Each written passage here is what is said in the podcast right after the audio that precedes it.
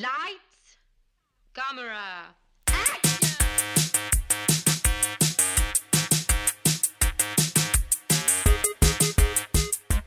Aujourd'hui à l'émission, Peaceful Warrior, What Dreams May Come et The Blind Side.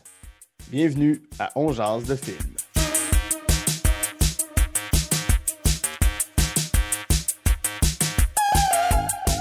Bonjour à tous et à toutes, ici Guy Saint-Cyr, on jase de film, la formule est bien simple. Je m'entretiens avec un ou une invitée de ses goûts en matière de cinéma. Donc ensemble, on passe en revue trois coups de cœur, une déception et un plaisir coupable.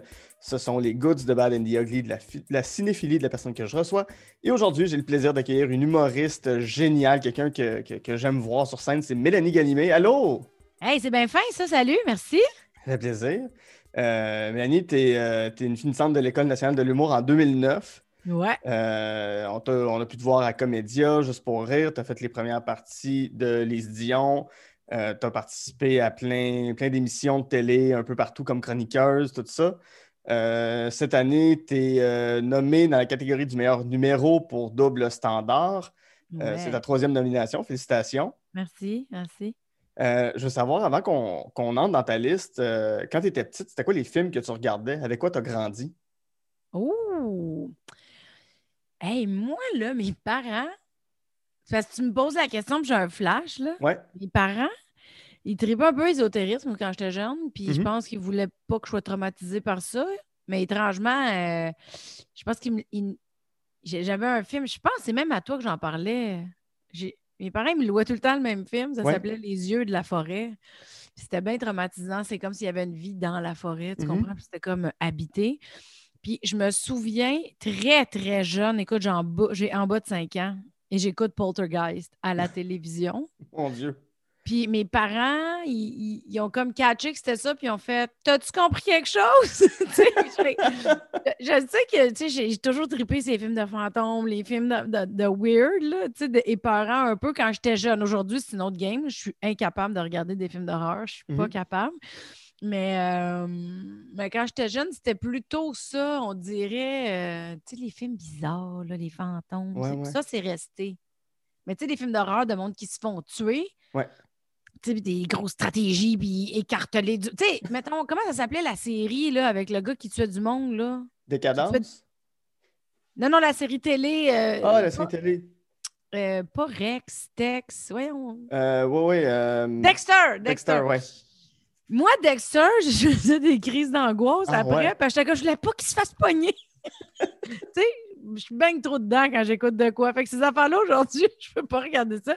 Mais les affaires, tu sais, quand même à la télé, à Canal D, il y a comme un show, là, que, tu sais, c'est des euh, les affaires insolites, là. Mhm. T'as comme euh, des animaux dans les forêts, là, des animaux qu'on connaît pas, qu'on ne sait même pas qu'ils existent. Après Ouais. ça, il y a. Bon, mais moi, ça, je peux pas regarder ça si c'est pas le jour. Ah ouais, non, non. Là-dessus, je te comprends. là.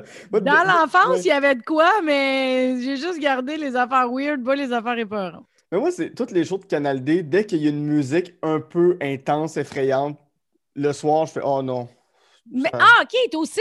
Ça se passera. Ah, oui, oui, complètement, complètement. Je me dis, ça se passera pas, la gang. Là. Je ne suis pas, avec vous ce soir. Là. Moi, les, les, les vendredis investigations, euh, Ah non, c'est ça. non, non. Mais est-ce que tu habites tout seul? Oui.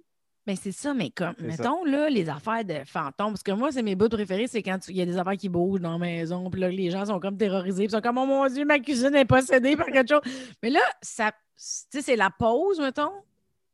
Là, je vais mettre mute, puis là, je me rends compte à quel point j'attends que les portes d'armoire, ils claquent dans la cuisine. Mhm. On dirait, je comme, Hey, ça pourrait être chez nous. C'est ça, j'ai comme un problème. Canal D, c'est trop hardcore pour moi. Excellent. On va rentrer dans ta liste avec ton premier film qui est Peaceful Warrior. C'est un film de 2006 de Victor Salva. Ça met en vedette euh, Paul Miklovich, euh, Amy Smart et Nick Nolte. Mm. Euh, ça raconte quoi, euh, Peaceful Warrior? Il faut savoir que c'est sorti en 2006, mais moi, je l'ai découvert cette année. Ah ouais? Ouais. OK. Fait Mais j'ai récent. fort, je la même semaine, je l'ai écouté trois fois. Wow. OK. Ouais.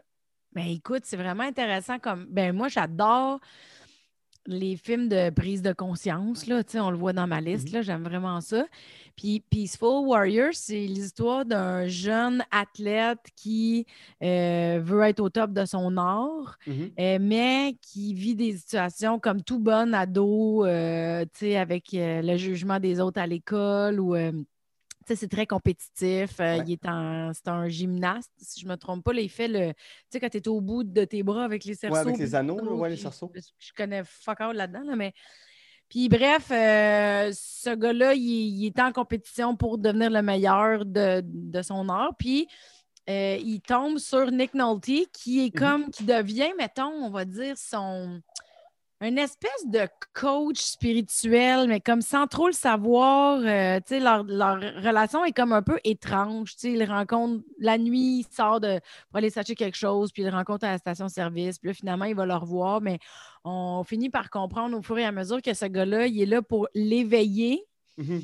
mentalement, en fait, à sortir de son mental puis de son ego pour aller faire les choses dans son dans son moment présent puis Mm. dans sa quête, mais c'est pas qu'éterne. Tu sais, les- ces Ouais, films-là, des fois, t'es comme « Colis, il l'a échappé ben raide. » Tu sais, des papillons puis des brillants dans le ciel, moi, ça me donne le goût de me pendre un peu. Puis ça, c'est pas comme ça. Puis c'est un des seuls films qui amène vers la conscience du quand on se promène entre l'ego, qui est très mental, Ouais. Puis faire les choses dans son cœur, faire les choses dans le moment présent, euh, puis d'une belle façon. J'ai tellement aimé ce film-là que je me suis mis à googler des quotes dans le Ah film. ouais. j'ai ça- vraiment aimé ça. Ouais, ça se base beaucoup sur euh, la pensée de Socrate aussi, de ce que j'ai lu là, du, du film. De... Nick Nolte sort beaucoup de, de, de pensées socratiques. Euh, c'est ce que j'en ai retenu, en tout cas, de, de, de- de- mes recherches par rapport à ce film-là. Mais le, ce qui est intéressant, c'est que le personnage euh, Millman, Dan Millman, Mhm. dans le film, c'est l'auteur. OK. C'est le nom de l'auteur aussi. Fait que c'est autobiographique. Mais je n'ai pas poussé mes recherches à, aussi loin que ça, mais le gars, il écrit des livres, euh, beaucoup de développement personnel puis de conscience de Mhm. soi, puis il fait des conférences dans vie aussi. Là, ça, ça semblait être une sommité dans son milieu là, quand, quand j'ai fait des recherches de base. Là, quand j'ai vu que j'ai trippé sur le film, je l'ai écouté Mhm. trois fois, puis après ça, j'étais sur Google. là, mais Ouais. euh, la pensée socratique, tu vois, moi, je ne l'avais pas nécessairement, je n'avais pas fait le lien, mais c'est clairement philosophique à plusieurs niveaux, mais c'est très vulgarisé, fait que tout le monde comprend. Ouais. Tu sais, c'est pas, tu sais, des fois, là, il dit Ah, le moment présent, le lâcher prise, tu sais, t'es comme Ah, ta gueule, tu sais, parce qu'on dirait qu'on sait pas à quoi Mhm. relier ça. Ouais. Tu sais, des fois, c'est comme trop vaste. Ouais. Pour moi, en tout cas. Ouais, tu sais, le moment, en tout cas, les, les gens qui me disent il faut que tu vives le moment présent, ouais, je veux bien, mais c'est Ben, quoi? Ben, c'est ça, là. Tu Tu sais, sais, pour je, vrai, peux pas être à tous les moments en train de faire Mon Dieu, mon, mon chat me colle le bras, c'est donc formidable. Non, non, ça arrive souvent. Tu sais, tu peux pas aller gravir une montagne à tous les jours puis que tout le long ce soit un trip. Tu es essoufflé en le faisant à un moment donné. Là. Oui, c'est ça. Ben ça, ça serait un très gros sujet, le, le moment présent. Mais dans, Oui. dans ce livre-là, il y en est, il y en est sujet du moment présent, mais c'est vraiment amené pour qu'on le comprenne, justement. Il y a Mhm. quelque chose, je te- tu- honnêtement, c'est à voir, là. Mhm. C'est vraiment à voir. Même, j'ai. Qu'est-ce qu'on fait? On fait pas de spoiler dans ton euh, podcast? tu sais, on peut pas, je peux pas dire des affaires. là. le monde va être en beau tabarnak. C'est- ton choix. C'est ton choix. C'est un film de ah, 2006. fait que c'est- C'est un film qui a, qui a- qui a 15 ans. Tu peux y aller. Ah, ouais. Ah, ouais. OK. C'est ben, tes écoute, décisions, ça t'appartient. Mais moi, écoute, c'est dans mon téléphone. hein. Ouais. J'ai pris des notes dans mon téléphone pour toujours les avoir euh, sur moi. Mais là, je dis quasiment le pas. En tout cas, il y a. euh, à la- ce que, ce que le- l'espèce de. Pas gourou, là, mais l'espèce de. Comment j'ai appelé ça tantôt? Le Nick Nolte devient un peu comme. euh, Ouais, son guide. là, son- coach spirituel, si tu veux, pour lui faire comprendre, à la fin, il pose trois questions. Puis il dit, tu sais, tout le cheminement, il est fait. Là, le cheminement, c'est le film. Puis il dit, Where are you? Puis le gars, il dit, Here. Mhm. Après ça, il dit, What time is it? Puis là, il cherche, puis il fait, Now. Puis il Mhm. dit, What are you? Puis il dit, This moment. Mais c'est tout le cheminement qu'il a fait de sortir de son mental, de ses pensées dans Ouais. sa tête pour comprendre le moment présent. Puis là, c'est comme l'épreuve finale, tu sais, à la fin. Puis c'est pas une épreuve, là. Tu sais, je veux dire, c'est l'épreuve finale du coach spirituel, mais tu sais, c'est pas une épreuve comme aux Olympiques, comme le gars, il se prépare, mettons, mais c'est comme l'é- l'é- l'épreuve ultime avec son coach spirituel. Puis il en vient à y poser ces trois questions-là au fur et à mesure qu'ils ont leur dernier moment ensemble. Puis c'est que tu vois le jeune catcher au fur et à mesure tout ce qu'il venait de vivre, c'était pour comprendre ça. Mhm. Fait qu'il y a quelque chose de. Puis, tu sais, il y a quelque chose de vraiment puissant, moi, je trouve, dans, dans ce film-là, parce que, un, c'est pas quétaine. Euh, c'est. Tu sais, tu suis les, les- les souhaits sportifs athlétiques d'un d'un jeune, tu sais, qui est niveau, mettons, universitaire, puis qui essaie de d'être bon dans, dans son sport.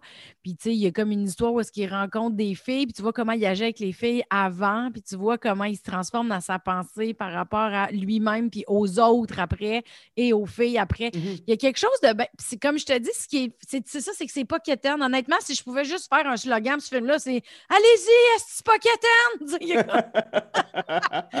tu moi, je, je l'ai regardé, j'étais comme Ah, enfin, on me parle, puis on me prend pas pour une débile, Ouais. tu sais, avec des phrases toutes faites. Là, ce que je viens de dire, ça avait l'air des phrases toutes faites, mais c'est très cohérent avec le cheminement dans voit. le film. Ouais. C'est-tu des chemins de pensée, des chemins, un chemin mental que tu as fait toi-même? Est-ce que tu as appliqué ça à ta vie à certains moments? Ben, tu sais, c'est sûr que moi aussi, quand quelqu'un me parle du moment présent, je suis comme, ouf, OK, bye, tu sais, c'est comme un peu lourd. Mais, euh, tu sais, quand quelqu'un me regarde et me dit lâche prise, tu sais, moi, ça, ça me rend agressive, là. Tu sais, Ouais, j'ai un ouais. petit peu le goût de me battre, là. Je suis comme, mais qu'est-ce- de quoi tu parles? Puis, ce film-là m'a comme amené à, à voir. Moi, je suis visuelle. Fait que Mhm. juste lâcher prise, je suis comme, ouais, je comprends que, tu sais, je tiens prise sur quelque chose, puis il faut que j'abandonne ou que je laisse aller ou que je fasse confiance. Il y a une partie de mon cerveau qui comprend patente. Mais de le voir en image, de voir qu'est-ce que lui, il vit, parce qu'il vit une situation assez difficile à un moment donné, puis il faut qu'il apprenne à lâcher prise, tu sais. Mhm. Puis tu te mets à sa place, tu sais, je sais pas, toi, moi, dans les films, je me mets vraiment souvent à la place des personnages. Ouais. Puis, tu sais, j'étais comme, ah, OK. Ben, moi, je serais pas capable dans sa situation de lâcher prise, tu sais. Mhm. Fait que, est-ce que je l'applique dans ma vie? Mais mettons que j'ai de la misère. Là, j'ai une image vraiment claire de quelque chose qui m'a touchée quand je l'ai regardé. Que, mettons, je vis une situation, je me dis, ah ouais, mais lui a fini par réussir à lâcher prise à un moment donné, Mhm. même pour une si grosse situation qu'il vivait, tu sais. Fait que je suis sûrement capable. Ouais. Oui, c'est un film, là, mais à la base, c'est un livre aussi. Là, je sais pas, comme je te dis, je, je me doute bien que c'est l'histoire probablement de l'auteur, mais, Mhm. mais euh, tu sais, what time is it now? Il y a quelque Mhm. chose de. Il y a quelque chose qui ramène vraiment à. Même si tu te projettes dans le futur, tu ne sais pas qu'est-ce qui va arriver. Mhm. Puis si non, tu non, focuses sur le passé, tu n'es crissement pas là. Fait que il y a quelque chose. euh, ouais, je l'applique euh, de Ouais. Tu sais, je les, savais ces phrases-là. Là, tu sais, je suis pas en train de vendre un gros scoop à tout le monde. là. C'est toutes ces phrases-là, on les voit sur des couchers de Oui. soleil sur Facebook. Là, tu sais. ouais, ouais. Mais il y a quelque chose de le fun, je trouve, dans s'attacher à un personnage, voir l'histoire qui roche, euh, tu sais, qui a les mêmes problèmes que nous, là, tu sais, qui essaie de se surpasser puis d'être bien. Puis je trouvais que c'était quelque chose de. Comme je te dis, je suis visuelle, fait que pour moi, ça complétait ce que j'avais en tête. Oui. Puis, ben, tu l'as dit, tu sais, au début, euh, en parlant du film, c'est un gars qui est très compétitif. Puis, bon, t'es, t'es, t'es une humoriste. euh, c'est ta troisième nomination aux Olivier. T'es-tu toi-même quelqu'un de compétitif ou tu préfères y aller comme tu veux? Puis, si les choses arrivent, tant mieux. Si ça arrive pas, tant pis? Aujourd'hui, je ne le suis pratiquement plus, je pense, compétitive. Tu l'as je l'ai été en début de carrière. Mais j'ai jamais, ça n'a jamais été quelque chose de très fort chez moi, la compétition. Je trouve, qu'on est tous pas pareils. Fait qu'à un moment donné, euh, tu sais, on pogne des influences d'un puis de l'autre, puis on peut écrire sur des sujets similaires. Tu sais, moi, je me rappelle avoir écrit un numéro sur le fait que je m'en allais avoir 30 ans, puis je me sentais ma tante en. Ouais. J'ai écrit un numéro sur être ma tante, puis en même temps, Martin Vachon s'en venait vers la trentaine lui aussi, puis il a écrit un numéro sur le fait qu'il sentait mon oncle, puis on l'a sorti en même temps. Wow. Mais c'est dans l'air du temps, hein, tu sais. c'est- Est-ce qu'on est en compétition? Non, on vit la. Tu sais, on est des humains aussi, là, je veux Mhm. dire.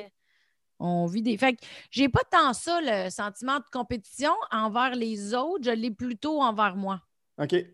Ouais. C'est bon de le développer avec le temps aussi, là. C'est correct au début de se comparer avec les autres, mais à un moment donné, il faut que. J'ai l'impression que c'est l'espèce de bougie d'allumage qui fait que tu cherches à te dépasser constamment. Ça peut amener des doutes aussi. là. Ben, moi, je trouve que la comparaison, c'est la pire affaire. là. C'est la Mhm. pire affaire. Moi, les périodes de ma vie où été le plus malheureuse, où j'ai fait le plus d'anxiété, les périodes où j'ai voulu tout sacrer ça là parce que j'en pouvais plus, c'était les périodes où je me comparais. Mm. Parce que quand tu te compares, tu te compares pas euh, nécessairement avec euh, quelqu'un qui te ressemble ou avec quelqu'un. Tu sais, tu te compares avec ce que tu as envie. Mhm. Puis si quelqu'un a plus de gigs que toi, ben tu vas dire c'est ça, il y en a plus, lui, il y en a plus, moi, j'en ai pas. Fait que automatiquement, tant que ta comparaison t'amène dans la dévalorisation. Fait que les périodes où je suis tombée dans la comparaison, puis que automatiquement je me dévalorisais, mais il n'y avait rien de créatif. Pas... Fait que un- ça devient un servicieux pour vrai assez vite. Pour moi, la compétition, c'est plus euh, peut-être de, de me donner un genre de standard, puis de me rendre et Mm. ou de le surpasser. En début, début de carrière, il y avait Mike Ward qui avait dit compte les shows que tu fais, puis dans 900 shows, tu vas être bonne. Ouais. Moi, je m'étais fait un document Excel, puis j'avais pris en note tous mes spectacles. Je notais la date, ce que j'avais fait comme joke, tu sais, le, le- le titre de mon numéro, Ouais. mais puis à 100 quelques, j'ai compris que c'était pas, l'important, c'était pas nécessairement des compter, là, Ouais. j'étais pas conne de même, mais pour moi, tu sais, en les comptant, donné, je réalisais, puis c'était plus tu vas jouer, plus tu vas être bonne. Mhm. Fait que c'est à force de jouer que tu deviens bon. Fait que je me dis, ah, ça sert à rien, je suis en compétition avec les autres parce que je sais pas, eux sont rendus à combien de shows, puis je sais pas, eux, c'est quoi leur standard non plus. Ouais. Puis il y avait Philippe Laprise qui m'avait dit, sors pas de chez vous pour aller casser un numéro dans un bar s'il est pas bon à au moins 80 Mais comment tu l'estimes qui est bon à 80% Ben, tu sais, ça, c'est à toi, je pense. Ça Ouais. t'appartient. Tu sais, parce que tu le sais, la quantité de travail que tu as mis sur quelque chose. Tu le sais Mhm. quand tu botches, là. Tu le Ouais. sais. Oh. Moi, je le sais en net quand je botte. Tu sais, pour vrai, quand je suis pas bonne, puis quand je l'échappe, je suis au courant. euh. Fait que, mettons, je suis chez nous, je disais, bon, ça, c'est 80% bon, je peux y aller. Mais, fait qu'il m'avait dit ça, fait que je suis devenue compétitive avec mes propres standards. Mhm. C'est ça qui est important au final.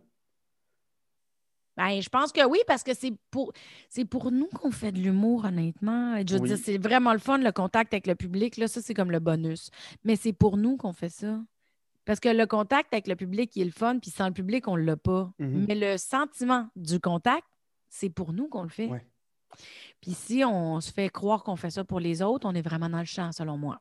Oui, oui, oui. mais parce que t'as c'est mon fun. opinion, mais tu sais, j'avais vu un humoriste tu sais, en début, début, début de carrière. là. Il était dans un show. C'était un show de bar, là, tu sais, c'était un show de relève. Puis il y avait un humoriste qui disait Merci beaucoup d'être venu au spectacle. Merci, c'était super. C'est vraiment pour vous qu'on fait ça. Puis j'étais comme Ah ouais. tu sais, j'étais dans la salle, j'étais spectatrice, j'étais pas humoriste encore. Puis je m'étais dit Ah ouais, tu fais ça pour moi? ça m'était resté, mais je me disais me semble que tu le fais pour toi, mon gars, puis moi, j'en profite parce que si toi, tu as du fun, moi, j'ai du fun. Tu sais, on dirait Ben que moi, c'est quelque chose que j'avais saisi avant, puis en le faisant, pour moi, c'est plus. C'est plus authentique de d'avouer que hey, je le fais pour moi parce que c'est moi qui aime ça être sur la scène, c'est moi qui aime ça avoir un contact avec vous. Fait que merci de, de me donner le privilège de me laisser vous parler. Mhm. Je sais pas, moi je le vois de même. Là. Ouais. Puis as-tu, comme dans, comme dans Peaceful Warrior, as-tu une espèce de, de guide ou un mentor ou quelqu'un qui, qui- que, que tu considères qui t'a amené à un autre niveau, qui t'a poussé, qui t'a fait casser des, des, des, des frontières ou euh, en tout cas, je suis à court de métaphores. Ouais, c'était très fort. Bravo, bravo. C'était des belles images. Ben, tu sais, les deux phrases que je viens de te donner, euh, celle de Mike et celle de euh, Ouais, Philippe Laprise, Philippe. pour moi, ça a été des moments qui ont, un- qui ont influencé mon développement en humour, ma création puis mon, mon écriture. Je me souviens une fois dans un concours de l'Abitibi, c'était la, la- la- le quart de finale euh, du concours de l'Abitibi, puis j'étais avant, j'étais tout de suite après Louis-José. Oh boy! Puis Louis-José, il venait pour que les juges aient un temps de délibérer quelque chose. Puis moi, je, en tout cas, puis j'ai pas compris, là, mais je passais après Louis-José. Puis tu sais, honnêtement, j'étais pas bien. Ben non, c'est sûr. Non, j'étais pas bien. Puis en plus, écoute, ça faisait deux secondes, je faisais de l'humour. là, Tu sais, je venais de sortir de l'école. Oui, euh, c'est- c'est comme si tu envoies des enfants faire du plongeon, puis entre deux personnes, tu mets Alexandre Despatie. Non, c'est ça. Tu sais, j'étais pas bien. Puis en plus, moi, j'étais allée au secondaire avec la sœur à Louis-José. OK. Fait qu'on se connaît un petit peu, tu sais, mais je suis full intimidée. Ça va pas du tout, là, tu sais. Et je, je vais pas bien, je panique, c'est la fin de ma vie. Puis je suis comme, ouais, OK, c'est à quoi j'ai pensé, pourquoi, pourquoi je vis en ce moment. Puis il y a Stéphane Poirier, euh, humoriste, Ouais. qui, qui vient, il voit, tu sais, le gars, ça fait plusieurs années qu'il fait ça. Il a, il a un peu plus de bagages que moi, puis il voit que je panique, puis que je suis pas bien. Fait qu'il me pogne par les, les épaules, puis il dit Hey, t'as le droit d'être là. Ouais. Et ça, ça a eu une grande influence. Parce qu'à chaque fois que je paniquais, j'entendais T'as le droit d'être là. Ouais. Parce que, tu sais, des fois, tu- en humour, tu, sais, tu tu te dis, mais voyons, pour qui je me prends d'aller Ouais. scène? Qu'est-ce que C'est ça? Qu'est-ce que c'est? d'imposteur, Pourquoi je voudrais que tout le monde m'écoute? C'est quoi mon problème? Tu sais, il y a comme des fois, de- oui, l'imposteur, t'as dit? Mhm, ouais, c'est Ouais, ça. Quand ça, ça monte, là, Ouais. sais, on- c'est très dévastateur, je trouve.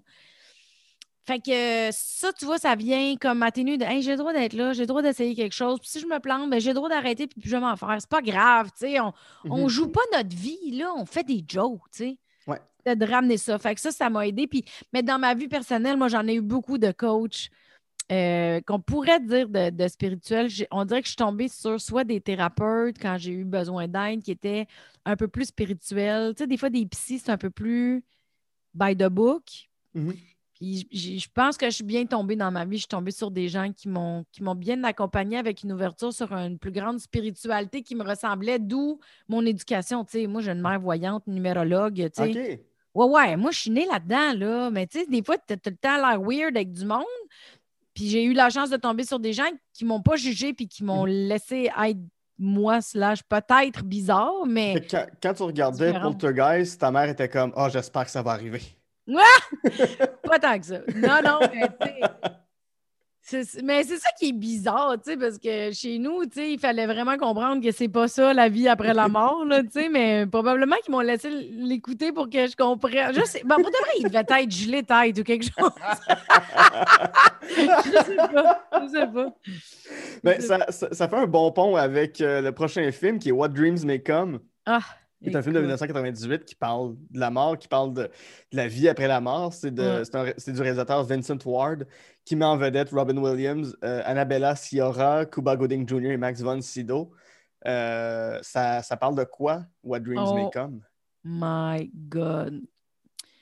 What Dream May Come, c'est un film sur la vie après la mort, sur la perception qu'on a de la vie humaine versus qu'est-ce qu'il y a l'autre bord, comment ça se passe l'autre bord, puis est-ce que notre vie sert juste à ce qu'on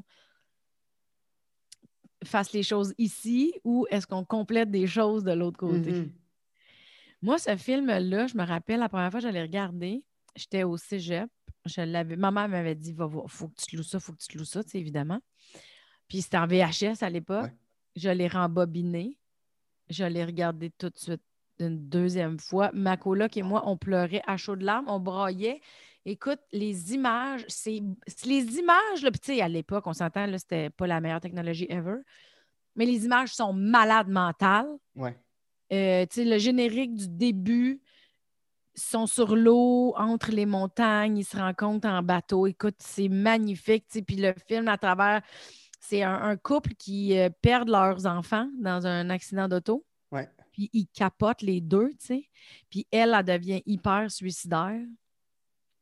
Puis lui, il s'en va au travail, il est médecin, il se rend au travail, puis il y a un gros accident, fait qu'il sort de son char pour aller aider du monde. Puis là, je vole des scoops, là, mais là, C'est vieux c'est de correct, on est là pour 98, la gang!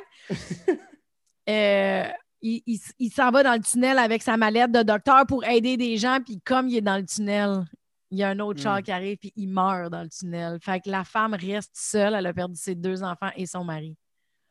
Elle était déjà suicidaire Ouais. après ses enfants.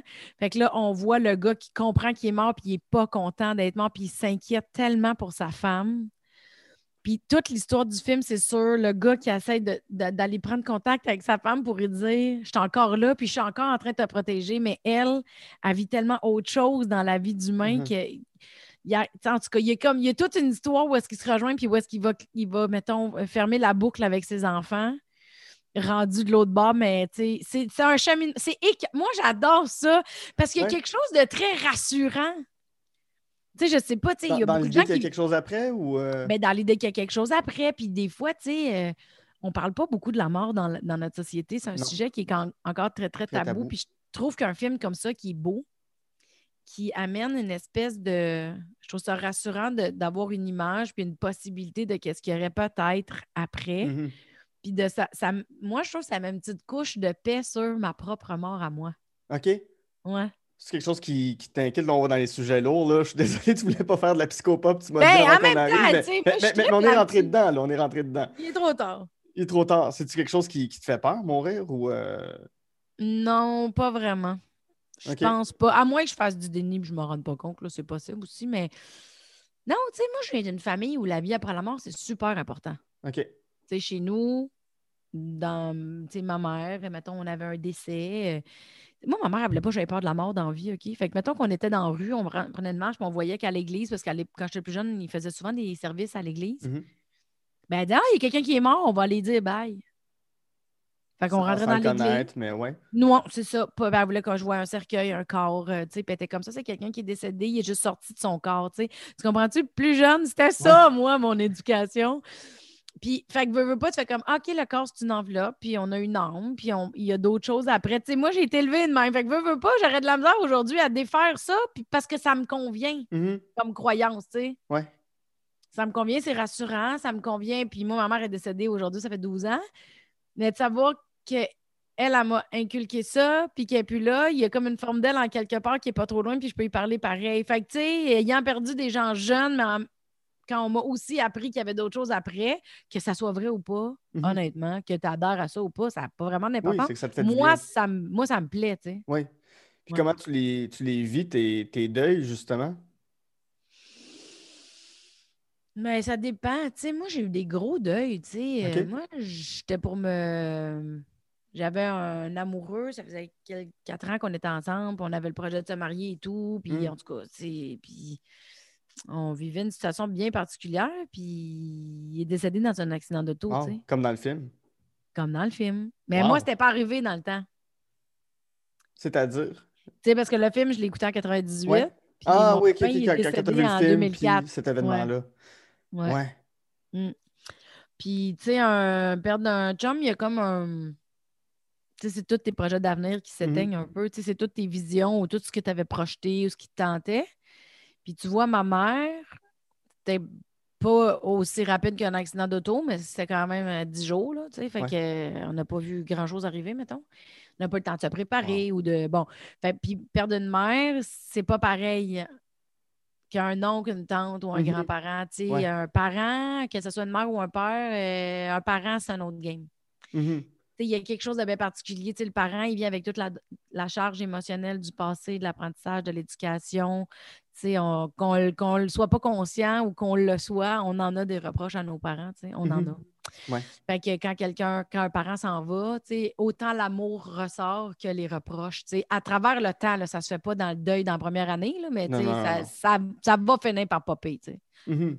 Wow. Fait fait mais la- puis tu vois la notion de la vie après la mort dans un deuil, mettons.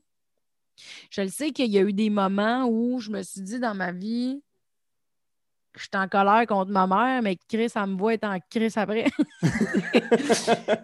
Ce qui est un peu, euh, mais c'est ça, tu sais, parce que à cause des films, là, j'ai des images de fantômes, en guillemets, qui viennent à côté de l'être cher qui est encore vivant, qui est comme, je suis là, je suis là. Tant que tu fasses pas de la poterie ou que, tu laisses ta, ta, ta télé allumée sur de la neige, t'es correct. Hey, mais ça, jamais. Je pourrais, je, je peux pas laisser de la télé sur la neige. C'est un traumatisme d'enfance. Euh, mais je- autant ça peut peut-être me rassurer de voir un film avec des, des fantômes ou la vie après la vie Mhm. dedans, là, tu sais. Autant peut-être ça me traumatise. Tu vois, peut-être que je m'auto-crainte, là. Faudrait que je check ça. Mais c'est drôle des fois, tu sais, puis c'est pas juste envers. euh, Parce que ça, ça, ça peut m'arriver de repenser à des vieux conflits que j'ai eus avec des gens que, à qui je parle plus aujourd'hui, tu sais, qui sont encore vivants, mais je leur parle plus, puis je, je me fâche moi-même, mais pour des vieilles affaires. OK? C'est bizarre de, de- de vivre des moments de même, fait que j'imagine avec quelqu'un qui, qui est plus là, ça doit être encore plus étrange. Comme, Voyons, je peux même pas y dire, je peux pas. euh, Oui, mais d'un côté, tu te sens mal, mais d'un autre côté, il y a de quoi de bien doux.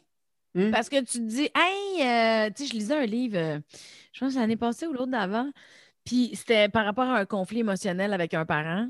Puis dans le livre, ça disait, même si votre parent est décédé, dites-lui. Fait que je me suis dit, waouh, il n'y a personne qui voit, tout, c'est pas grave. Fait que je me suis installée. Je me suis assise avec ma petite couverte, puis je me suis pris, tu sais, j'ai pris une photo de ma mère, là, puis, tu sais, j'y ai parlé, puis j'ai dit, écoute, je suis fâchée après toi, qu'est-ce que je te dis? Je sais bien que t'es morte, tu sais, qu'elle m'entende ou pas, ça n'a pas d'importance. C'est moi qui bon est ici, puis qui porte ça, tu sais. Fait que c'était de faire le rituel de, gars, moi, te le dire, je t'en maudit, tu sais, puis ça va pas, là. Mais, fait que, y a- c'est ça. Je. c'est pas clair encore, mais c'est quelque chose que j'aime beaucoup. Tu sais, je me sens, c'est comme il y a du monde qui aime ça être voyeur là, dans Ouais. la vie, mais moi, je suis une voyeuse de vie après la mort. J'aime ça aller checker. Tu sais, dans le film, de dire que je suis témoin de ça. Hmm. Il y a quelque chose que j'aime beaucoup. Fait que quand moi, je veux parler avec ma mère, puis aujourd'hui, c'est quand même en général assez réglé, là, les, les reproches que j'avais. Là, c'est plus le fun, tu sais. Fait que mes conversations avec elle, en guillemets, ben, tu sais, c'est comme Ah, merci, man, ça doit être toi qui m'as amené ce contrat-là, tu sais, deux becs, bye, tu sais. Ça change un peu, mais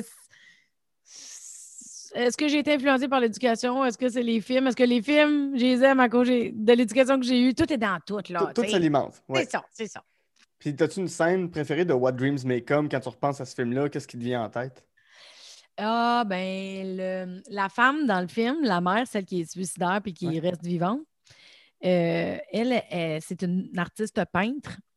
Puis euh, il parlait beaucoup, euh, ben, Robin Williams, qui est son mari dans le Mm. film, il parle beaucoup des toiles de sa femme et tout ça. Puis lui, à travers sa mort, tu crées ton lieu toi-même selon ton imaginaire, c'est ce qu'ils disent dans le film. OK. Et lui, il vit dans les toiles de sa femme. Wow. Écoute, ben écoute, je te le dis, j'ai quasiment déjà des frissons, j'ai broyer. Mais il, il se promène dans les toiles de sa femme, donc c'est en peinture. Fait qu'il court, puis il y a de la peinture partout, puis il, il vient pour prendre des fleurs, puis c'est de la peinture, mais la peinture, elle revole. Puis c'est comme, tu sais, tantôt, je te disais, les images sont folles, là. Ouais. Pour, tu sais, puis pour l'époque, en plus, tu sais, c'est beau, là, de voir un homme amoureux qui, qui est léger parce qu'il vient de mourir, puis en même temps, il est dans l'étoile de sa femme, il catch qu'il est dans l'étoile de sa femme, puis là, après ça, il catch qu'elle n'est pas là parce qu'elle est vivante. Ouais. Mais il y a toute cette euh, magie-là, cette espèce de montée, puis Mhm. la peinture, puis la. Il y a quelque chose de. c'est- comme un film, ça devient grandiose à travers un sujet qui peut être délicat. Complètement. Complètement. Moi, j'ai. Pour, pour de vrai, d'après moi, après l'enregistrement du podcast, je vais aller le regarder encore. oh, qu'est-ce que tu veux? Je suis une Mais c'est ça, j'aime. ta- Mais, mais ça, ça, c'est le genre de film, tu sais, c'est deux boîtes de Kleenex, c'est pas rien qu'une. T'en brailles une shot, là. Ouais. Ouais, c'est quelque chose. ouais. Puis Robin Williams, je, pense que toutes les personnes qui passent sur le podcast, ont- il faut qu'on parle un peu de, de Robin Williams. Ah. C'est la tendresse pure dans les yeux de cet homme-là. C'est fou. Ben, c'est l'humour, c'est le regard doux, c'est dans tout ce qu'il a fait. Puis Ouais. le pire, c'est que dans ce film-là, sa femme, elle est suicidaire. Ouais. Puis là, tu sais, on en parle, là, mais la femme se suicide dans le film. Mhm. Et lui, quand il comprend que elle vient pas dans ses toiles parce qu'elle s'est suicidée, elle s'est faite une toile de suicider et c'est là qu'elle est. Wow. Non, c'est ça. On est Quelle ailleurs, image. là. Tu sais, puis elle, va ailleurs dans, elle est dans, elle dans ce qu'elle a vécu, elle est dans ses pensées, elle dans ses tristesses, elle est dans ses tourments.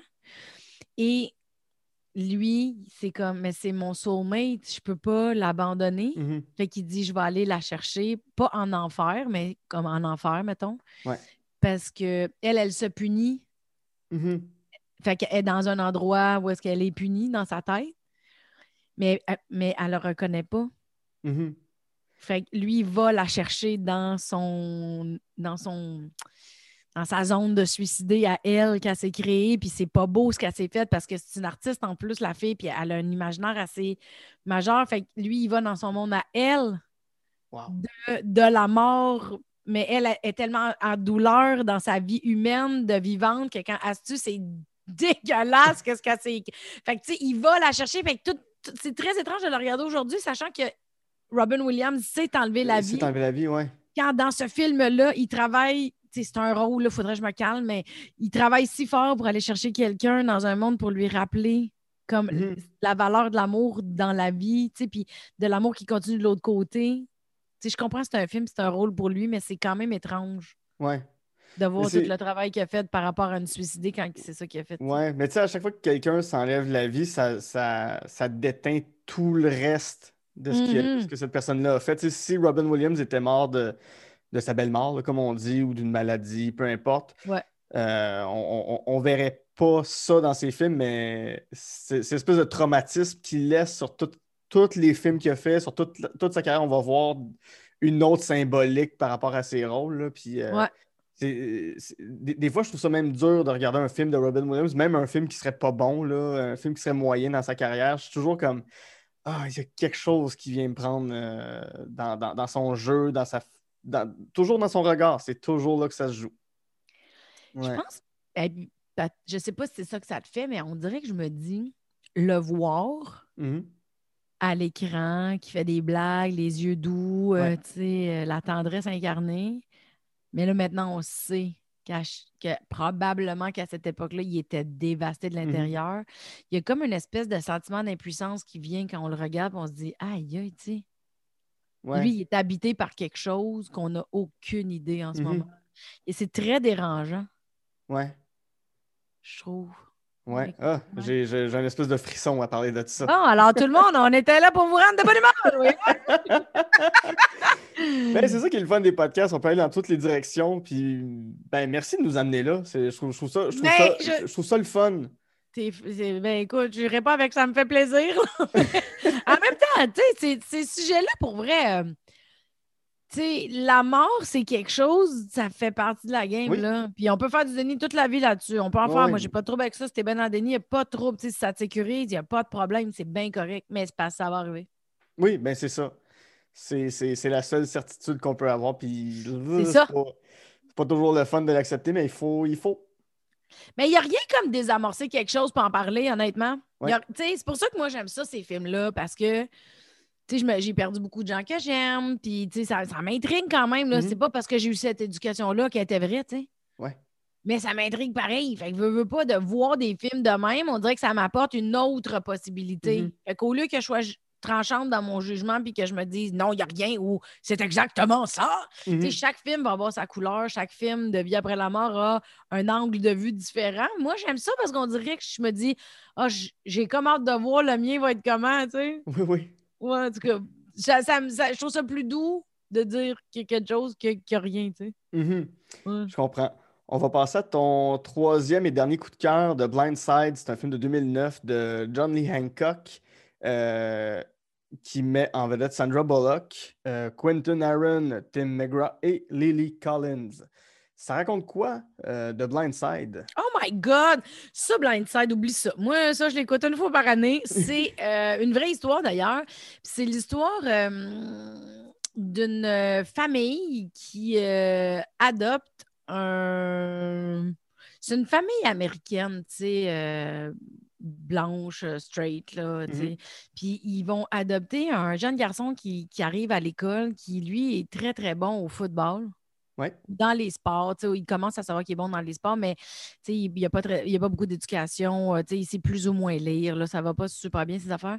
Mais lui, il vient d'une famille où est-ce que ça a été quand même assez très, très, très difficile. Puis un soir, euh, la famille rentre à la maison et voit le gars qui s'appelle Mike, puis tout le monde appelle Big Mike parce que c'est un ado, mais Ben il oui, mesure c'est un, un- pieds, c'est un joueur de football. euh, c'est ça, tu sais, il a l'air d'un frigidaire, puis ben, tu vois, c'est la bonne femme qui, américaine, là, un peu pincée, mais en même temps, bien bête de beau, bien straight, puis elle va le voir, puis elle, elle dit, qu'est-ce que tu fais dans la rue? Pourquoi tu es ici? Où est-ce que tu vas dormir ce soir? Qu'est-ce qui se passe?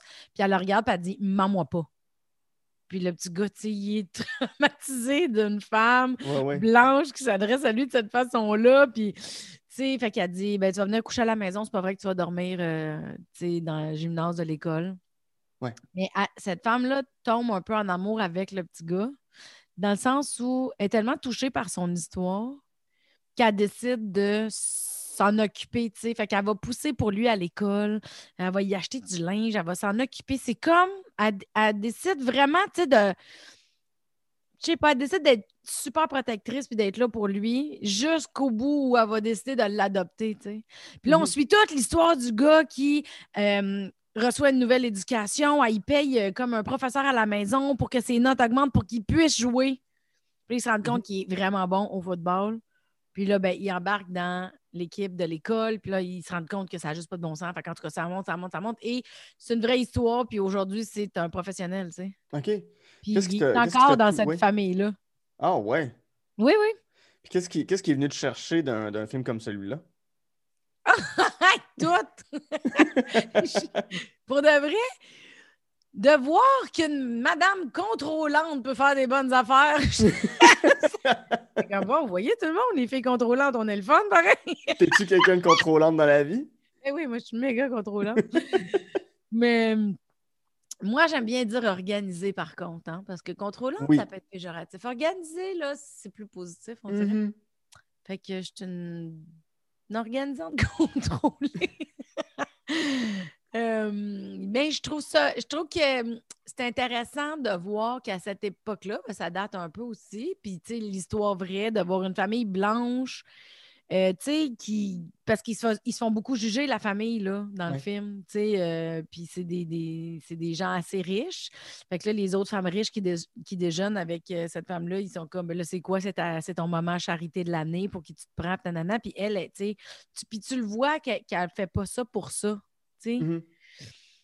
Il y a quelque chose de tel. C'est de la générosité, ce Ouais. film-là. C'est quelque chose de. C'est de la générosité, c'est de l'apprentissage, c'est de l'accueil de la différence, c'est beaucoup d'humilité.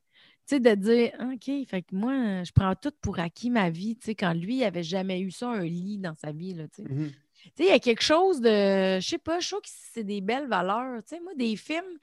Puis j'ai, tu sais, j'ai rien contre ça, là, des films de guerre, puis nanana, puis c'est bien correct. C'est juste, moi, j'aime pas ça, regarder ça. Tu Ouais. moi, du monde qui meurt, euh, du monde qui se tape sa gueule, du monde qui se tire des guns dessus. J'ai- Tu sais, je comme on dirait, je vois la vie qui passe à côté, puis je suis comme, Hey, je préfère d'autres choses, tu sais. Mhm. Je sais pas. J'aime pas ça, la violence. J'ai bien de la misère avec ça. Puis, tu sais, je pense pas que j'ai toujours trippé sur, sur les films de violence, mais, tu sais, tantôt, on disait, euh, mon copain qui est décédé en, en Oui. accident d'auto, depuis ce temps-là, c'est impossible pour moi. Ah Les films d'horreur, c'est plus possible. Les nouvelles, je regarde pas non plus beaucoup moins. Tu sais, je regarde pas vraiment souvent euh, les films où que le monde meurt, les accidents, les gros. Pour de vrai, j'ai pas de. Où est-ce qu'il y a de la violence? C'est ça? J'ai comme mis un X là-dessus. J'aime pas ça. Puis ce que j'aime de Blindside, c'est que c'est tout le contraire.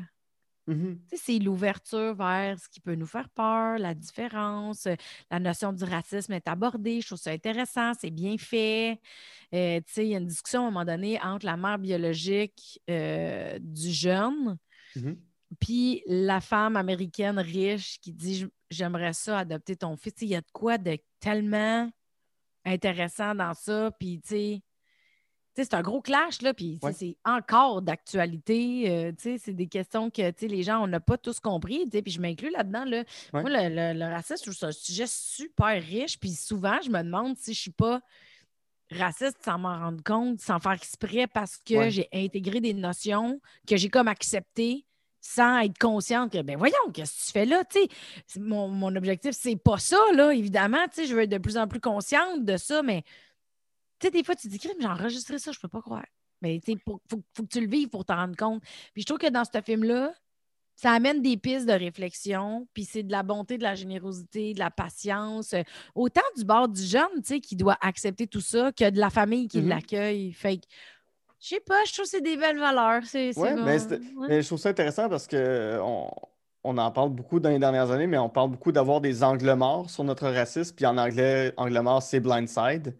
Ah. Donc, de ne pas reconnaître nos propres, euh, nos propres réflexes racistes, nos propres craintes. Puis ça, ça peut être des affaires bien niaiseuses, mais euh, tu sais, un moment donné, euh, j'étais dans l'autobus, puis j'étais dans, dans un autobus qui s'en allait vers Montréal-Nord, puis il y avait beaucoup de noirs, puis intérieurement, j'ai juste eu un moment de.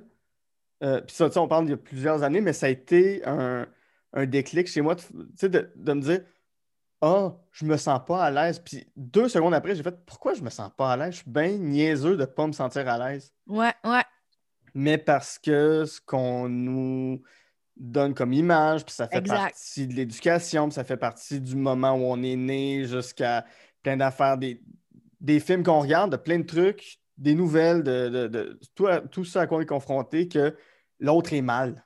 Puis l'autre est des fois pas gentil, puis pas bien. Puis j'ai fait, Exact. hey, ça n'a pas rapport qu'en ce moment, c'est moi qui se sente pas bien. Là. Si ça se trouve, je suis une plus grande menace pour bien du monde. je pense pas, mais on, on, on, on le sait jamais. On, on, on le sait Mais tu sais, jamais. il faut qu'il arrive ces situations-là pour que tu t'en rendes compte. tu sais. Puis déjà que tu t'en rendes compte, c'est c'est déjà un bon pas. Il y a bien des gens qui vont, mettons, rester dans la peur au lieu de se questionner sur la peur. Oui, Ben, tu sais, c'est déjà une très belle forme d'introspection, là, tu sais. oui, oui.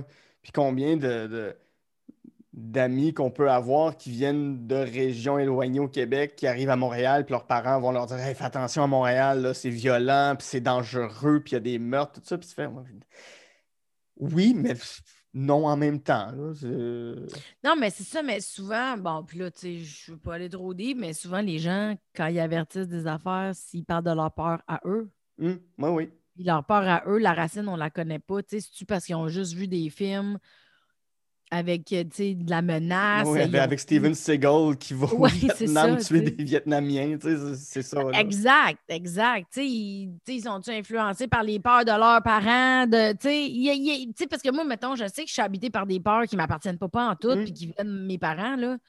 Mais tu sais, il faut s'asseoir dans la vie à un moment donné puis faire, t'as peu, là, si tu mes peurs à moi, ça? Ouais. Ça, c'est un exercice vraiment le fun dans la vie. Si un jour, tu as le goût de le faire, tu fais la liste que je pense que mes- ma mère avait peur, puis la liste des, mes- des peurs de, mes de mon père, puis regarde si ça t'appartient, puis si t'es ça. Wow! Ah non, c'est capoté faire ça. Tu vas faire le saut, Eh tu vas oui. voir. Il y a quelque chose de bien impressionnant. Ouais. Très bien, on va faire une euh, petite pause là-dessus. Le jazz endiablé des nuits de Los Angeles t'a pas fait tomber amoureuse de La La Land. Et euh, on risque de rester quand même dans, le, dans les Mais oui. pistes de, de- de- de ce qui se passe dans notre tête, euh, conjuguer la joie et la tristesse avec Inside Out. À tout de suite. On jase de films grandis. On est maintenant disponible sur Patreon au www.patreon.com jase de films. Vous y retrouverez des épisodes en avance, le podcast L'armoire à cassette où je m'entretiens avec ma sœur Geneviève des films qui ont marqué notre enfance, du Roi Lion au Dîner de con en passant par Batman. Et il y aura aussi des discussions sur le cinéma avec des amis. Parlant de Patreon, j'aimerais remercier les membres suivants, Jeanne Saint-Cyr, Daria Desjardins et Éric Biron. Pour vous abonner, patreon.com baroblique on jase de films. En terminant, si vous avez deux minutes, vous pouvez laisser 5 étoiles sur iTunes, vous abonner et commenter sur YouTube et m'envoyer votre liste de films.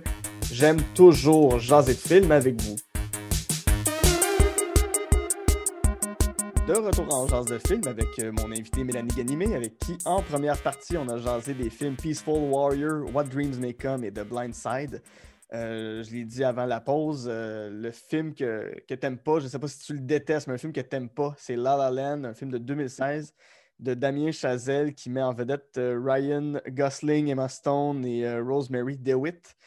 Qu'est-ce que t'as pas aimé de La La Land qui a, qui a- qui a failli gagner l'Oscar du meilleur film? là? Il a été, ils, ont, ils ont dit, ils ont dit le titre, puis finalement ils se sont rendus compte que c'était pas ça qu'il Ah allait ouais? gagner. Ouais. Ben, honnêtement, comme moi, il faut comprendre que je suis allée voir ce film-là au cinéma. Mhm. Je suis pas au courant de rien. Je suis pas à game. Là, je travaille tout le temps. Là, j'ai une soirée de lume. Je m'en vais en date euh, avec mon chum de l'époque voir le film. Et là, tu sais, tu l'as-tu vu? Oui. Tu sais, le film, il y a quand même un bon début. C'est long. Là, tu sais, ça commence. c'est il y a quand même assez long. euh, Oui, oui. Puis là, il y a un moment dans le film, au début, là, ça fait, mettons, un bon 5-8 minutes, c'est commencé, là. Puis là, ils se regardent, tu sais, le, euh, Ryan Gosling puis Emma. Emma Ils Stone, se oui. regardent, tu sais. Il y a comme un petit délai. Puis moi, je catch. Moi, j'avais pas vu de preview, là, fuck all, Mhm. OK? Moi, je suis dans le cinéma et là, ils ils se regardent puis il y a le, le petit délai. Et moi, je comprends. Et je hurle dans le cinéma Ah ben, tabarnak, tu vas pas me dire qu'ils vont se mettre à chanter. Oui. Écoute, c'était une déception, mon gars, là. Ici, je comprends des- bien, t'es pas amatrice de comédie musicale. Le pire, c'est que c'est pas si pire, mais il y a des gens dans le cinéma qui ont, sont- ils ont comme craché de rire parce que c'était tellement senti, tu sais. Ouais. Ils ont catché que je le sais pas, puis en même temps, j'ai des ranges dans leur film, mais les gens, je pense qu'ils ont eu pitié. Les gens se- ils ont éclaté de rire. Puis là, j'étais comme mal, puis j'étais comme, ouais, c'est un musical, ouais. Puis j'étais comme, non, non, parce que je trouve qu'un. je trouve qu'une comédie musicale, il faut que tu sois dans un état pour regarder Oui. ça, honnêtement. C'est comme un film. euh, un film niaiseux, là, si t'es pas un peu en forme, c'est pas drôle, t'es juste genre, ah, c'est qu'ils sont veg? Tu sais, comme, moi, je peux pas regarder un film niaiseux si je suis fatiguée, je vais pas rire. Mais je vais rire aux larmes si je suis en forme. Mais La La Land, et que c'était pas le bon moment. Ah, je, me je me rappelle du sentiment d'être insultée de ne pas savoir que c'était un comédie. Je me rappelle d'être. et Puis, ah, j'ai soupiré tout le long. C'était interminable. Puis, j'ai. Non, c'est c'est ça. Il y, avait quand même des petites notions pas pires, là, mais. Oui, oui. Moi, moi, je- mon souvenir, c'est ben, c'est c'est drôle parce que je l'ai vu en, en première date avec une fille aussi. Euh, puis je savais un peu ce que je m'en allais voir, mais pas à quel point ça allait être une comédie musicale. C'est ça. Elle, elle a trippé. euh, moi, non. Finalement, on a été ensemble pendant deux ans, puis ça a été formidable, mais. Ah, bravo. Oui, oui, belle mais sur, sur le coup, ça a fait. Hmm, c'était pas la meilleure date au monde. C'était pas ce qui est le plus concluant sur la Terre. Puis là, j'étais là, puis. sais, Je regardais le film, je me disais. Ah, je peux. Oh non, vous chantez. J'aime pas ça. Mais tu Le- sais, je comprends tellement. Vous sortez de vos voitures pendant le trafic pour danser sur le Hey. toit de vos voitures. Oh Hey, mon Dieu. Ça, ça donne le goût de mettre le feu en quelque part. Moi, j'imagine- je conduis pas dans la vie, puis j'imagine juste la personne qui est à l'autre bout qui, qui attend sur le- l'espèce de grande autoroute de Los Angeles en Californie. Il y a genre 7-8 voies de voitures. là. ben non, c'est ça. C'est Il y inacceptable. a juste le gars qui revient de son chiffre de nuit, puis 100 mètres plus loin, il voit des gens qui font des stepettes sur leur char.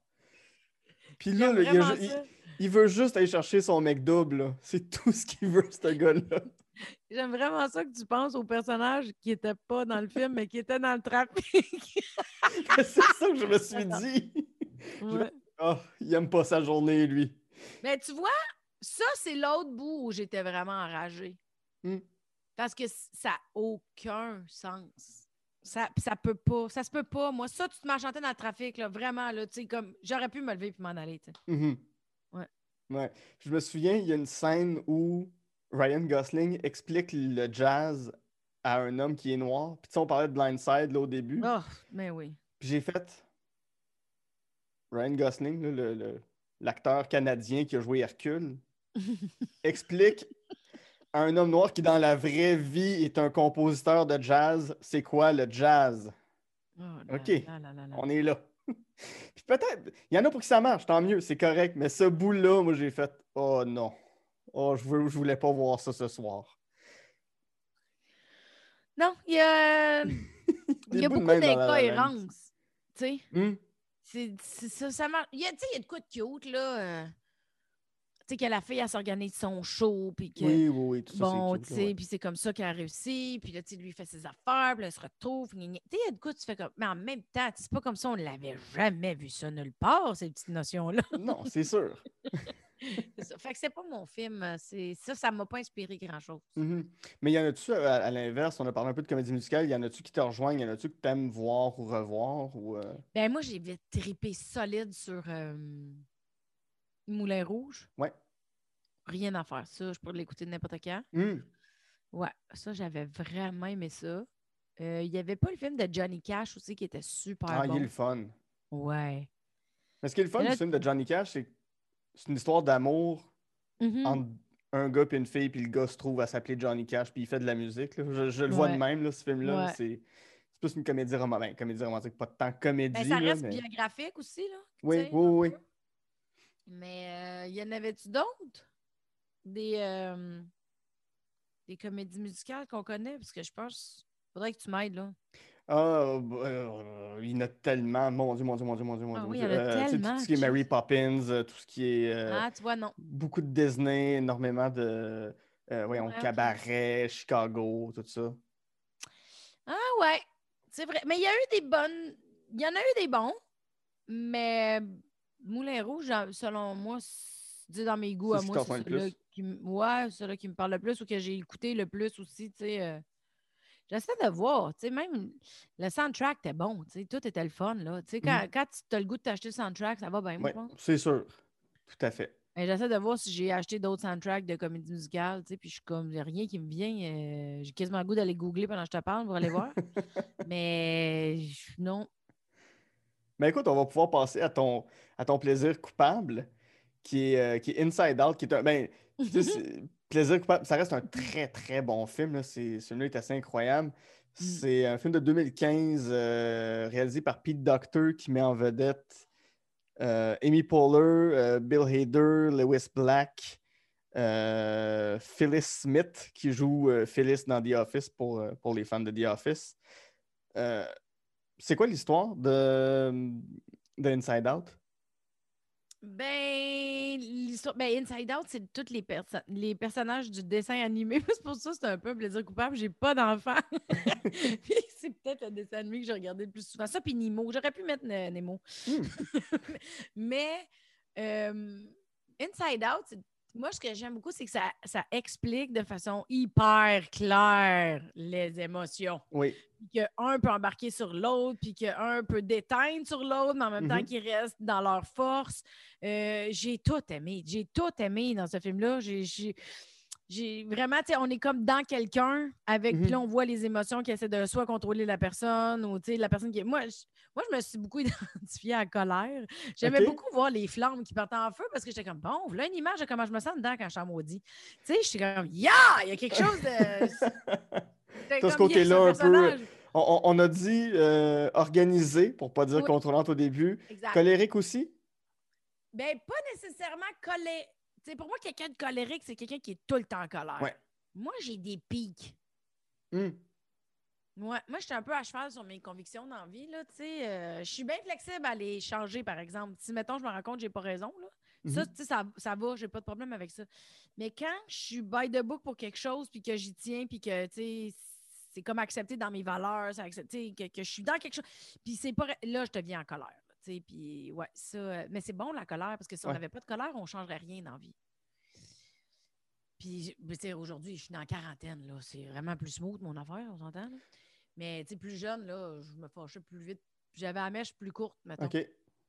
Je l'ai encore courte, par exemple. Je te dis ça, je me sens bullshitteuse en ce moment, mais est moins courte qu'elle était. Fait qu'elle était un petit peu plus longue. elle n'est pas longue. T'as rajouté des rallonges J'ai à. rajouté des petits bouts de corde, mais. Non, non, mais je me, je me fâche vraiment moins vite, puis j'ai beaucoup plus de compréhension des autres, des Mhm. situations. Tu sais, là, je comprends plus mon environnement. Tu sais, quand t'es jeune, t'es comme sur le gun, t'es fâché, t'es t'es oui. le coup, puis t'es en survie. Tu sais, souvent de. Ah, c'était à moi, c'était job-là, que je l'ai pas eu. Tu sais, quand t'es. là, Ah, oui, aujourd'hui, tu sais, J'accepte beaucoup plus de choses. La douceur, c'est une priorité dans ma vie. euh, je me sens pas que je passe mon temps à me prouver que je suis intéressante, que je suis intelligente, que je devrais avoir Mhm. des amis. Il y a bien des affaires de régler. Là, tu sais.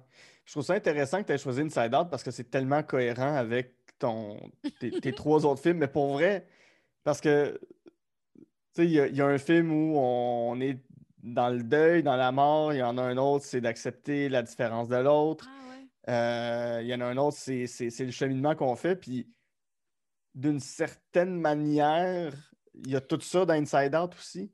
Ouais, Et elle fait, elle fait- la petite fille doit faire le deuil de son ami imaginaire, c'est vrai. Oui. euh, qui, qui- qui- qui est la scène la plus touchante. Là, Oh my euh. God, le pimpon, pimpon, pimpon, quand il essaie Oh, de... oui, oui, oui. Ah non, Oh il y a, y a une phrase. Il, y a- il lui dit, c'est pas, euh, c'est pas tant un spoiler rendu là, parce que le film est euh, presque une dizaine d'années. là. ouais.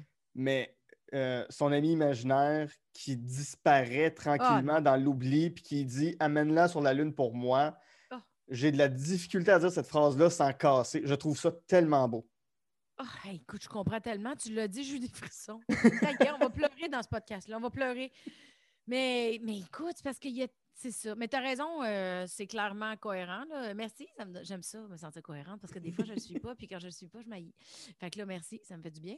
Mais euh, c'est tellement touchant comme film, puis Mhm. honnêtement, moi, je suis quelqu'un de quand même assez intense, là, dans, tu sais, ça paraît, de toute façon.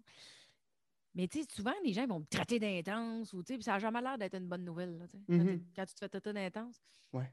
Mais je suis intense dans la joie, comme je vais être intense dans la tristesse, comme je vais, tu sais, je suis intense tout le temps.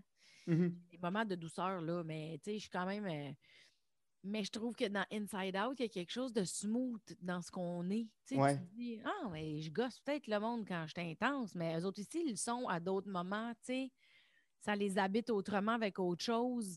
Moi, je trouve qu'Inside Out, c'est vraiment une loupe sur un langage intérieur qu'on perçoit, mais qu'on ne comprend pas Mm. encore. Du, Ouais. du moins, moi, là, je sais que mon langage intérieur, c'est un, un grand objectif de vie. Tu sais, moi, euh, l'introspection, c'est comme ma passion numéro un. Là. Mhm. Tu sais, euh, Fait que c'est c'est que ça. tu sais, Je lis juste là-dessus. Les films que je regarde, là-dessus. euh, Je trouve ça intéressant qu'on me parle de ce que je suis pas nécessairement capable de décoder. Mhm. On dirait que ça me donne des exemples, ça me donne des munitions pour euh, aller fouiller là-dedans. Puis Inside Out, c'est vraiment comme doux, puis simple, puis tu fais comme Ah, c'est ça que j'ai! Oui, puis c'est intéressant parce que c'est un film en apparence pour enfants Ouais. dont le message est c'est correct d'être triste. Oui, c'est ça. C'est correct que ça aille pas bien. Puis, mais justement, à la fin, quand tu as les, les espèces de boules d'émotions, est-ce que tu peux avoir de la joie, de la colère, puis de la tristesse en même temps, puis c'est correct. Tu peux vivre avec ça. Tu as, le droit de pas toujours être dans la bonne humeur, puis d'être pimpant, puis d'être euh, un petit rayon de soleil tout le temps. Il faut que tu les vives aussi, tes moments où ça va mal, puis il faut que tu les acceptes. C'est génial comme, euh, Hey, comme euh, morale pour des ouais, enfants, puis même pour des adultes. c'est pour tout le monde, je trouve. Mhm. Puis tu vois, tu sais, là, tu me rappelles ça, puis moi, j'ai, ad- tu sais, comme ça, c'est ça, je te dis, j'ai adoré ce film-là. Puis moi, en thérapie, il y a, mettons, euh, cinq ans, la phrase que ma thérapeute me disait à l'époque le plus souvent, c'est Hey, tu as le droit de ressentir ce que tu ressens. Mm. Tu sais, on a de la. Mais moi, en tout cas, j'ai de la misère des fois. Tu sais, mettons, je me lève, là, je suis de mauvaise humeur ou je suis méga impatiente. Puis là, je me dis, hey, être impatiente, c'est pas le fun, là. Pourquoi je suis impatiente aujourd'hui? Fait que là, je me tape sur la tête d'être impatiente. Ouais. Mais ce film-là, il explique que, regarde, l'impatience, ça fait partie de toi. Tu l'as des fois. Tu n'es pas l'impatience en tant que telle. C'est comme quand les gens ils disent Ah, t'es donc intense. C'est vrai que je porte l'intensité à l'intérieur de moi, mais je ne le suis pas tout le temps. Mhm. Tu sais, ce- je trouve que ce film-là aide à comprendre cette phrase-là que moi, m'a pris plusieurs années à comprendre en thérapie. On a le droit de, de ressentir ce qu'on ressent, tu sais, sans se taper Ben oui. sa tête. Pas parce que tu as de la peine que tu es une mauvaise personne, c'est pas parce que tu as de la peine que, que tu mérites pas d'être aimé, d'avoir un entourage, d'avoir un contact avec du monde, de travailler. Voyons, Chris, pas- tu sais, ça arrive. Ben oui, des puis- par- Tout est temporaire. tu sais. Moi, ce film-là, il, m'apaise. Il y a quelque chose Mhm. de. C'est doux. Yeah, Oui, puis- c'est pas pourquoi, une journée, tu te lèves, tu es en colère, tu aucune idée pourquoi. Il faut juste que tu vives avec, puis tu trouves, les, tu trouves tes moyens pour, pour faire en sorte que, oui, je suis en colère, mais je vais m'arranger pour que, pour que cette colère-là soit la plus paisible possible, puis passer au travers quand même. Oui, ben c'est ça, c'est de ne pas nier. Dans, Mhm. dans le film, ils disent de ne pas nier ce qu'on ressent. Il y a quelque chose de. Je sais, moi, moi, c'est ça. C'est un, bon outil. Puis tu vois, je suis en train de me dire, ça fait vraiment longtemps que je ne l'ai pas vu. Mais c'est un genre de bon reminder, ça, je trouve. Oui, comme- oui, oui. Tu sais, de, fais, Ah, c'est vrai, j'avais. Puis je trouve que ce qui est le fun avec ce genre de film-là, c'est que quand tu les regardes, il y a toujours un petit quelque chose que tu n'avais pas compris ou que Mhm. tu n'avais pas gardé en mémoire. Puis Là, tu le regardes, tu sais, ben là, je suis obligée de le dire, là, une 17e ou une 18e fois. Mais tu sais, il y a tout le temps un petit quelque chose que, je sais pas, c'est un bon rappel euh, ou. Moi, j'aime ça. Qu'est-ce que tu veux? Ouais. Même ça, cette affaire-là. C'est très complet.